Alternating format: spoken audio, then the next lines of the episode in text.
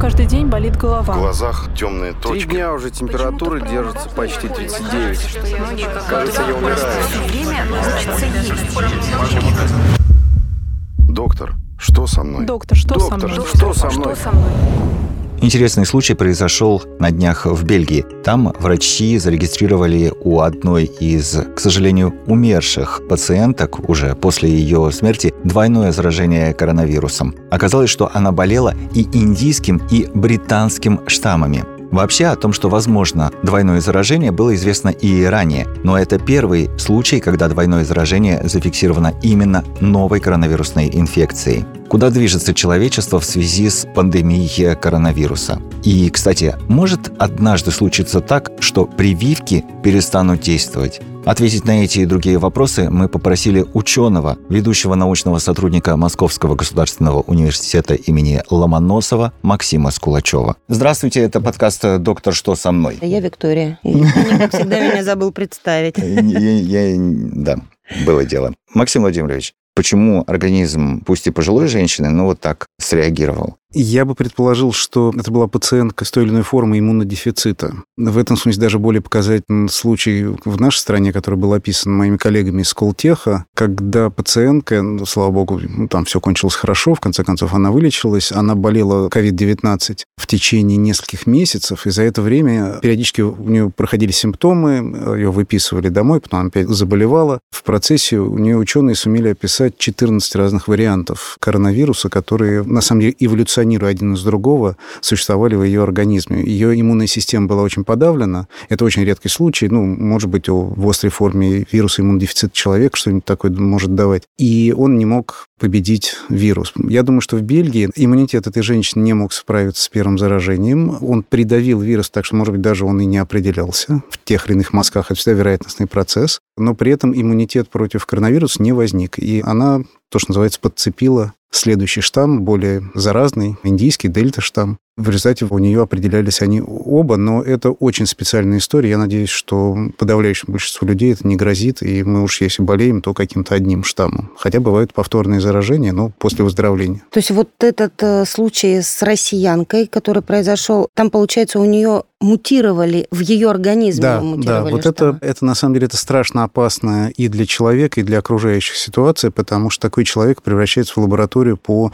выведению новых штаммов вируса. И это может произойти только на фоне ослабленного иммунитета, причем не просто там что-то, не знаю, у меня плохое настроение, депрессия, ослаб иммунитет. Нет-нет, это серьезное медицинское показание, иммунодефицит, нарушение серьезной работы иммунной системы, тогда вот такие случаи бывают. Это там один, не знаю, на 100 тысяч, на миллион человек, я не знаю частоту, но это очень редкое состояние. Насколько невероятен миф о том, что чем слабее у человека иммунитет, тем легче справляется организм с ковидом. Я понимаю, откуда растут ноги у этой истории. Это связано с тем, что это за болезнь COVID-19. Это ее, на самом деле, самая главная неприятность и мерзость. Это вирусное заболевание. Сначала идет активация иммунитета, и наш иммунитет пытается защитить нас от этого вируса. И, слава богу, больше чем 90% людей это проходит более-менее мягко, и организм побеждает. Ну, кстати, насчет 90 я уже не уверен с новым штаммом, но все равно у большинства людей иммунитет справляется. И тут, чем у вас лучше иммунитет, тем лучше.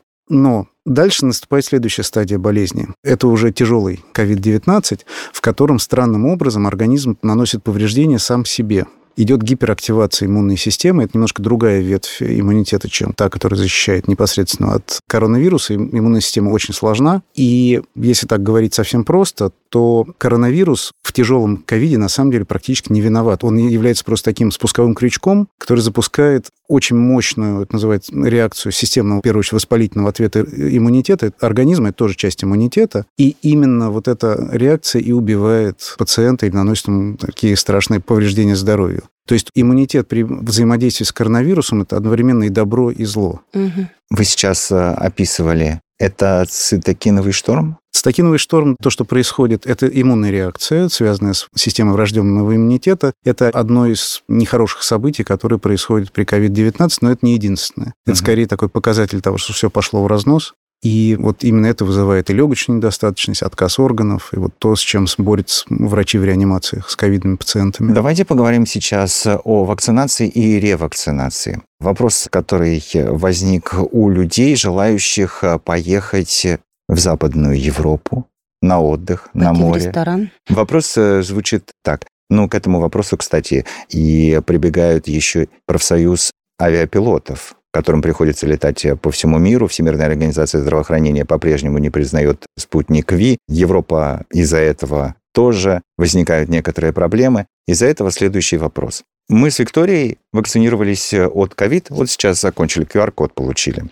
И не слетать ли нам на завтрак в Париж, думаем мы. Было бы неплохо, но для этого нам придется с ПЦР-тестами возиться, всем их показывать там, доказывать. Почему бы по прилете в Париж не пойти нам в частную клинику, не заплатить там 10-12 евро и не вакцинироваться еще и модерной? Спутник Ви признают здесь, здесь нет иностранных вакцин. Модерну признают там, и получается, что мы оба как бы, нам везде хорошо. Но, с другой стороны, не нанесем ли мы вред собственному организму? Сложно сказать, таких случаев пока не очень много, особенно если вы вот сегодня сделали прививку спутником, а через в течение двух недель еще там Pfizer и Moderna, что получится. Обязательно позвоните, расскажите, это очень интересный будет научный эксперимент. Скорее всего, вторая прививка пройдет просто так, потому что у вас и так уже активирован иммунитет, и его активировать именно против коронавируса до бесконечности невозможно. В принципе, действие будет довольно глупое, потому что оно будет только ради французского QR-кода, или как там у них это устроено, устроена, из возможных плохих последствий, единственное, что бы я мог предположить, это что уже там к следующей, третьей, четвертой прививке ваш организм может сказать, что все, знаете, что уже надоели своим коронавирусом, я не буду на это реагировать. Mm-hmm. Есть такое явление, когда слишком часто экспозиция к определенному патогену, иммунитет перестает на это реагировать. И тогда вы уменьшите свою защищенность. Мы же не знаем, сколько будет продолжаться эта эпидемия, сколько еще прививок нам понадобится. Вот у вас будет минус одна. Она могла бы вам пригодиться. А не часто ли тогда нам сейчас предлагают ревакцинацию после обычной вакцинации. Всего полгода прошло. А... Ну, вот у меня 7 месяцев прошло, уже говорят, ну, было бы неплохо. Да, это я совершенно согласен, это правильная идея. Очень хорошо, что вы ревакцинировались, потому что... Ревакцинировалась Виктория. Я, я сижу и думаю, потому, потому что, что у меня должен... прошло даже больше 7 месяцев, и я очень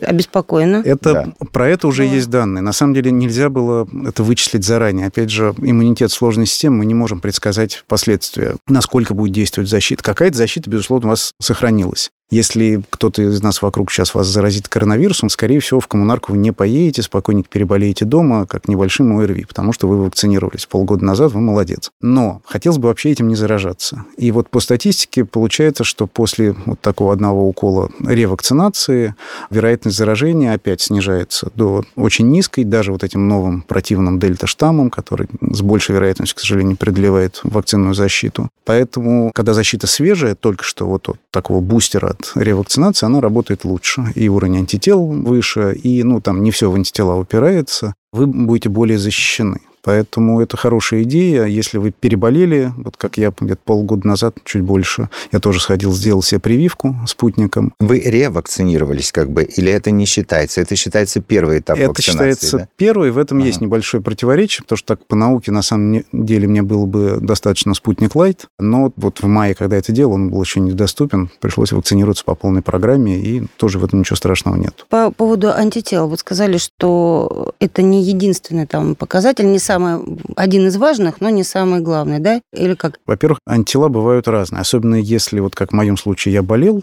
у меня организм переварил полностью этот вирус и создал целый набор антител. У меня теперь есть клетки, которые, если он где-то появится, вот они начнут их немедленно То есть вот вырабатывать. та самая клеточная память? Да, это клетки памяти, но это не клеточный иммунитет, это разные штуки. К клеточному иммунитету мы перейдем через секунду.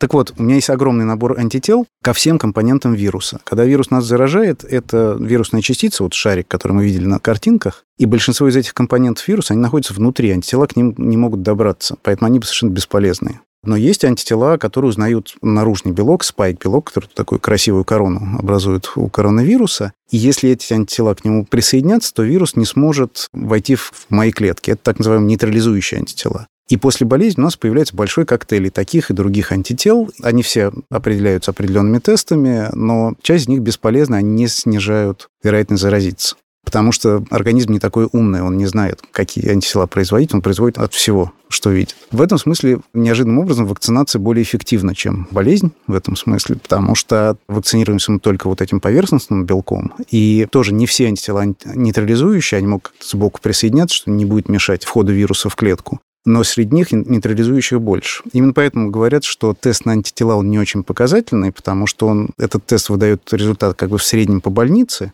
И если их очень много, то, наверное, у вас нейтрализующих много, и вы защищены. Но это не факт. Но нет какой-то формулы, в которой mm-hmm. можно вычислить, насколько вы защищены. Есть у нас титр антител там по эббот-архитекту 3000. Mm-hmm. Много это мало. Именно поэтому и ВОЗ, и регуляторы вообще во всех странах, включая наш Минздрав, американский Минздрав, они говорят, не развлекайтесь измерением антител, это косвенный показатель, там а, их бывает много разных типов, и чем в этом разбираться, просто вот прошло полгода после болезни или предыдущей вакцинации, сходите, вакцинируйтесь. Почему спутник Ви до сих пор не одобрен за рубежом, в ЕС и Соединенных Штатах? Вот мнение руководителя медицинской исследовательской компании Diaprep System, эпидемиолога, работающего в американском штате Джорджия, Михаила Фаворова. Доктор, что со мной? Доктор, что Доктор, со мной? Что со мной? Что со мной? Рейтер сообщает, что задержка одобрения спутника в Европе связана с тем, что Россия предоставила не все необходимые документы. Если это так, то зачем России нужно осознанно оттягивать этот процесс? Вы, пожалуйста, не считайте, что все делается по какому-то желанию. Во-первых, Россия как страна к этому не имеет никакого отношения. Производители должны делать эти документы. Ну, хотя бы разработчики, то есть производители вместе с разработчиками. Во-вторых, если документы не предоставляют, то по моему опыту их нет.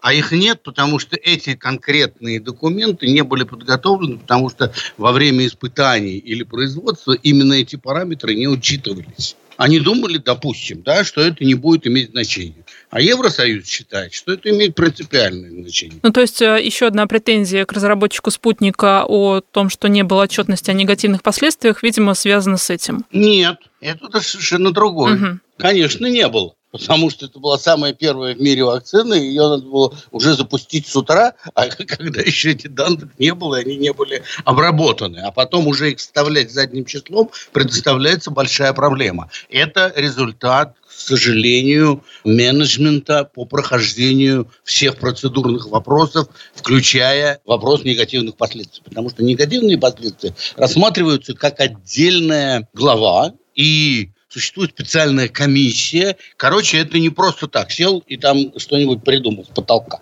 Это есть специальные процедуры, которые рассматривают это в международном масштабе. Многие эксперты, в том числе и зарубежные, говорят, что спутник все-таки это эффективная вакцина. Но то есть, исходя из тех данных, которые у нас есть, мы уже можем говорить, что препарат действует. Это как бы в огороде Бузина, в Киеве дядька. Смотрите, мы в России не смогли выполнить все необходимые документы, все необходимые эксперименты, которые бы позволили получить весь комплект изучения эффикаси. Эффикаси – это когда вы изучаете вакцину на добровольцах. Вот тогда вы должны показать, какие там были осложнения у добровольцев. Но хитрость в том, что эффикаси – это всегда здоровые люди специально подобранные, молодые, красивые и так далее. Почему? Потому что потом переход, эффективность – это уже просто на популяции, где один худой, другой толстый, один напился и так далее. То есть реальные вещи, реальная жизнь – это эффективность. Так вот, несмотря на очень слабое прохождение всего процесса получения данных эффикаси, процесс эффективности идет вовсю. Уже миллионы привились, уже мы знаем, сколько повторно заболевает, уже мы знаем, что он защищает и так далее. Понимаете? Таким образом, с одной стороны, теперь, уже имея данные по эффективности, миллионы привитых, мы знаем, что вакцина работает и все хорошо, но для того, чтобы получить ее разрешение, надо иметь очень правильно оформленные документы по эффикаси. И вот этот разрыв невозможно разрешить. Почему? Опять потому, что очень много политических сдерживаний, не хотят, допустим, признать, что кто-то чего-то не умеет, кто-то чего-то не знает и так далее. Вот этот вот разрыв и произошел. Вакцину мы знаем, она работает, я ее вполне поддерживаю, а процесс получения сертификации на ее применение задерживается просто, так сказать, ограниченными возможностями тех, кто этим занимается. Доктор, что со мной? Доктор, что Доктор, со мной? что со мной? Что со мной? Ну, не совсем так. Тут я должен бы защитить наших коллег из Института Гамалеи. Да. С научной точки зрения исследование сделано очень грамотное. Не зря результаты опубликованы в лучшем в мире медицинском журнале. Там проверка на входе такая, что... В Ланцете. В Ланцете, да. Ланцет. Mm-hmm. До этого момента, я даже не знаю, были ли у кого-то из россиян, русских ученых публикации в Ланцете. Это совершенно недостижимая величина. И... А, а тут даже две статьи подряд. Вторая фаза, третья. Mm-hmm. И там есть к чему придраться. Опять же, все понимают, в каких условиях шла эта работа. Это в условиях эпидемии, совершенно экстренной ситуации. Быстрее и быстрее. И тем не менее, вполне корректные данные, статистически достоверные, с двойным ну, слепым плацебо-контролем. Вот третья фаза у них самое главное, то, что было сделано для спутника ВИ, что не было сделано ни для одной другой российской вакцины, замечу на секунду. И там четко показано, что не зная того, чем их привили, пустышкой или, или спутником, те люди, которые получали пустышку, они заболевали в 20 раз чаще, чем люди, которые получили спутник. То есть он в 20 раз снизил заболеваемость. Это доказано.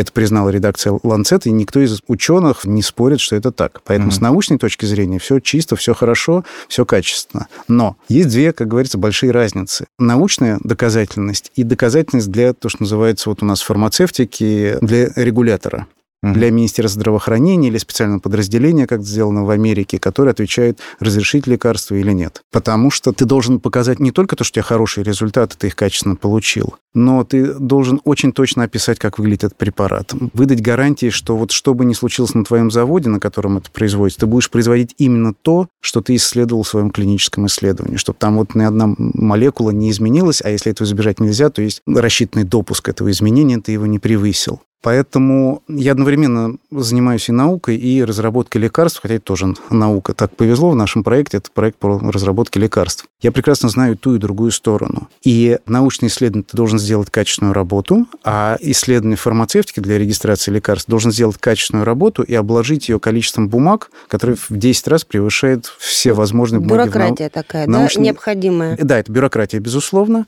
но, как говорят мои студенты и коллеги, это бесит невероятно, потому что, ну, слушайте, я честный человек, почему должен подписать 17 бумажек, что я честный человек? Ну, как бы вот там вот такого рода нужны подтверждения, но на что грамотные люди, я с ними согласен, отвечают, что вообще-то все эти правила, они написаны кровью и здоровьем пациентов. Когда где-то на производстве происходил сбой или где-то испытания данные были представлены, но не были перепроверены, если ты пишешь научную статью и в ней ошибся, то потом можешь написать в дополнение, извините, вот эта вот цифра немножечко не такая. А если это основание для допуска лекарства в широкое применение, то там вот это извинение может стоить очень больших последствий. И Тут возникает разумный вопрос, а как же тогда этот спутник одобрили в России? На слово поверили. Нет, не на слово. Нет, на самом деле спутник, вся эта история произведена для российских испытаний лекарств на очень высоком уровне. я уверен, что у Минздрава, конечно, какие-то вопросы возникли, но у нас же был выбор рискнуть прививаться спутником или сидеть, болеть, дать людям умирать от ковида и ждать, пока будут какие-то бумаги оформлены.